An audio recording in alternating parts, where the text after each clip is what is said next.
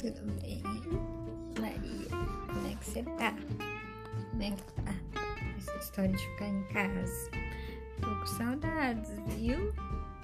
Maria, é, se você conseguir fazer as continhas no Soroban, pode te ajudar lá na frente, quando você precisar fazer as contas com muitos algarismos.